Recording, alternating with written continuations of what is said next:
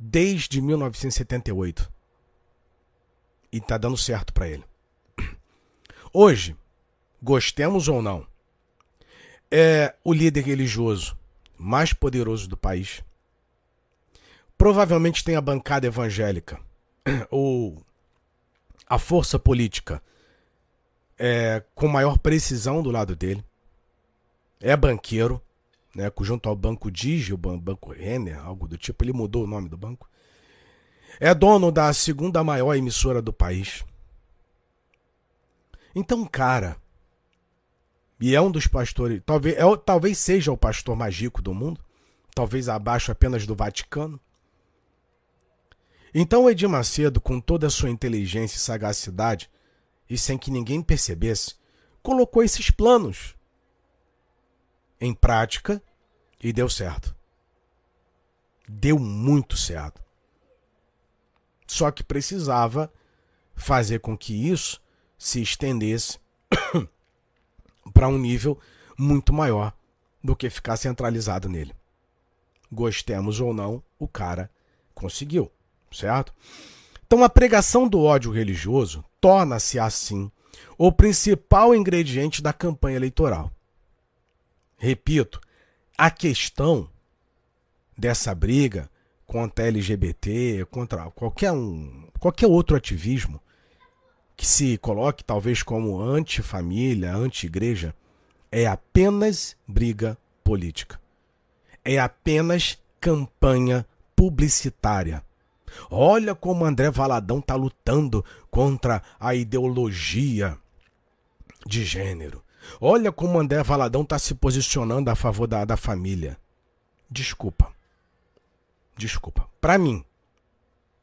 Para mim. Para você eu não sei. Para mim. Isso precisa ser provado.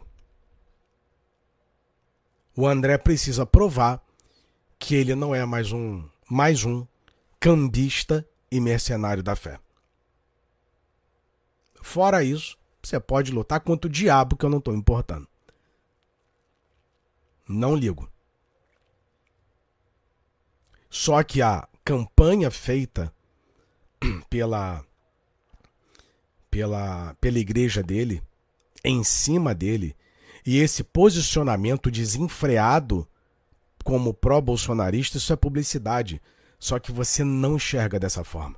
Vocês acham que essas pessoas lutam pela família. Mas vamos lá. É o que eu falo. Um dia a ficha vai cair. E eu sou paciente. Eu não me importo com crítica. É porque eu tô velho para ficar me importando com crítica.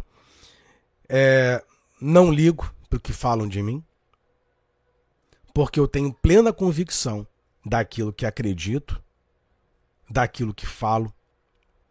E dificilmente eu tenho errado naquilo que da forma como eu tenho me posicionado. É muito difícil. Mas vamos lá. A pregação do ódio religioso tornou-se assim o principal ingrediente da campanha eleitoral. Por exemplo, você vai numa igreja, a Universal, por exemplo, a do Valdemiro, a do Ajanoduque, vocês já viram que sempre eles colocam um diabo lá? Diabo coloca a mão para trás, diabo tá amarrado, diabo, porque eles têm que se posicionar como heróis. Eles precisam se posicionar como heróis, como defensores do povo. Não, tô aqui para te proteger. Olha a minha unção. Olha como, olha como, como eu sou forte. Olha como o diabo não me, não me toca. Olha como o diabo se curva diante de mim. Aí você tem que relembrar. O Agenor Duque, durante um bom tempo, foi aluno do Benihim. O Agenor Duque aprendeu tudo de hipnose. Tudo que você possa imaginar.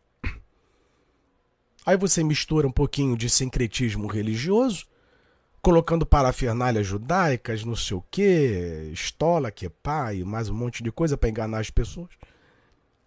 Coloca o diabo no meio e você vai, através desse discurso do ódio, ganhando mais adeptos. Aí fica muito fácil de você manipular.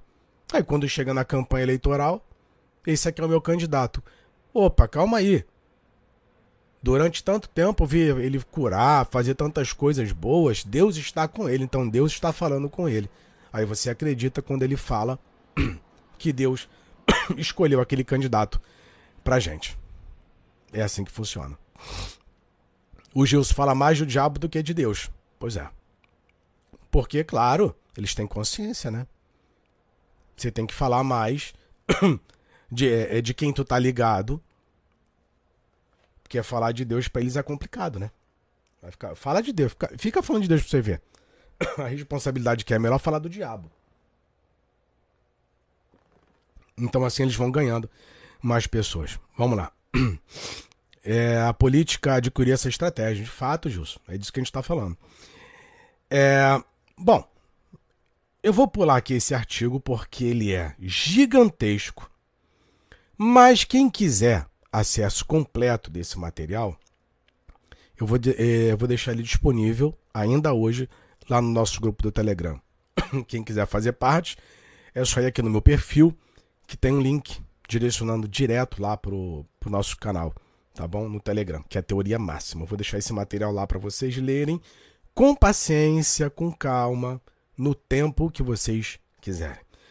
Vamos agora à matéria que fala sobre as sete montanhas. Ela é muito interessante, tá? Essa, essa teologia, teologia do domínio. E fala o seguinte: sete montanhas é uma visão profética que se tornou numa estratégia para a igreja. Olha que interessante. Isso aqui é louco demais, cara. Louco demais proposta por Lauren Cunningham, fundador da Juventude com uma Missão, e Bill Bright, a partir de uma visão dada por Deus, segundo ele, que ambos receberam em 1975 nos Estados Unidos. A visão propõe trazer a mudança divina para a nação alcançando sete esferas ou montanhas de influência social. Eu tenho certeza absoluta que no final dessa live tu vai entender todos os planos maquiavélicos das igrejas atualmente. Vocês acham que elas estão do lado de vocês, cara? Vocês acham que as igrejas estão do lado de vocês? Sem generalizar. Aliás, já estou falando aqui antes que alguém é, reclamar. Você acha que os pastores estão do teu lado? Vocês acham que a emissora que se diz evangélica está do teu lado? Você acha que a bancada evangélica está do teu lado? Você acha só. É um plano demoníaco, satânico, para controlar as massas. Vamos lá. A cultura é moldada por sete esferas ou montanhas na sociedade. Se pudermos influenciar cada uma dessas esferas para Cristo, abre aspas, tá? É, venceremos a cultura de nossa nação. Essa foi a mensagem específica que ambos tiveram. Johnny Inlow, posteriormente em seu livro A Profecia das Sete Montanhas, publicado desde 2008, traz o termo profecia no título, porquanto se baseia num trecho de Apocalipse, capítulo 5, versículos de 1 a 12.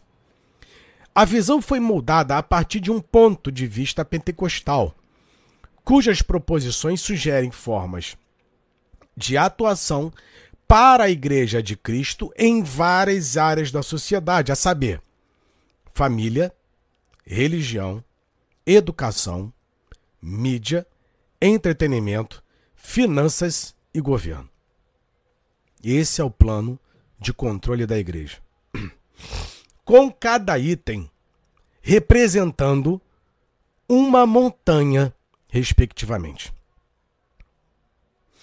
O Carlos Eduardo comentou aqui, eles são pastores maçons. Obrigado pelo teu comentário, o Carlos. Eu não falaria sobre isso, mas já compartilho do seu pensamento, do seu comentário. Muito obrigado, que Deus te abençoe pelo seu comentário, pela ilustração. Tá? Muitíssimo obrigado mesmo, querido. Muito obrigado.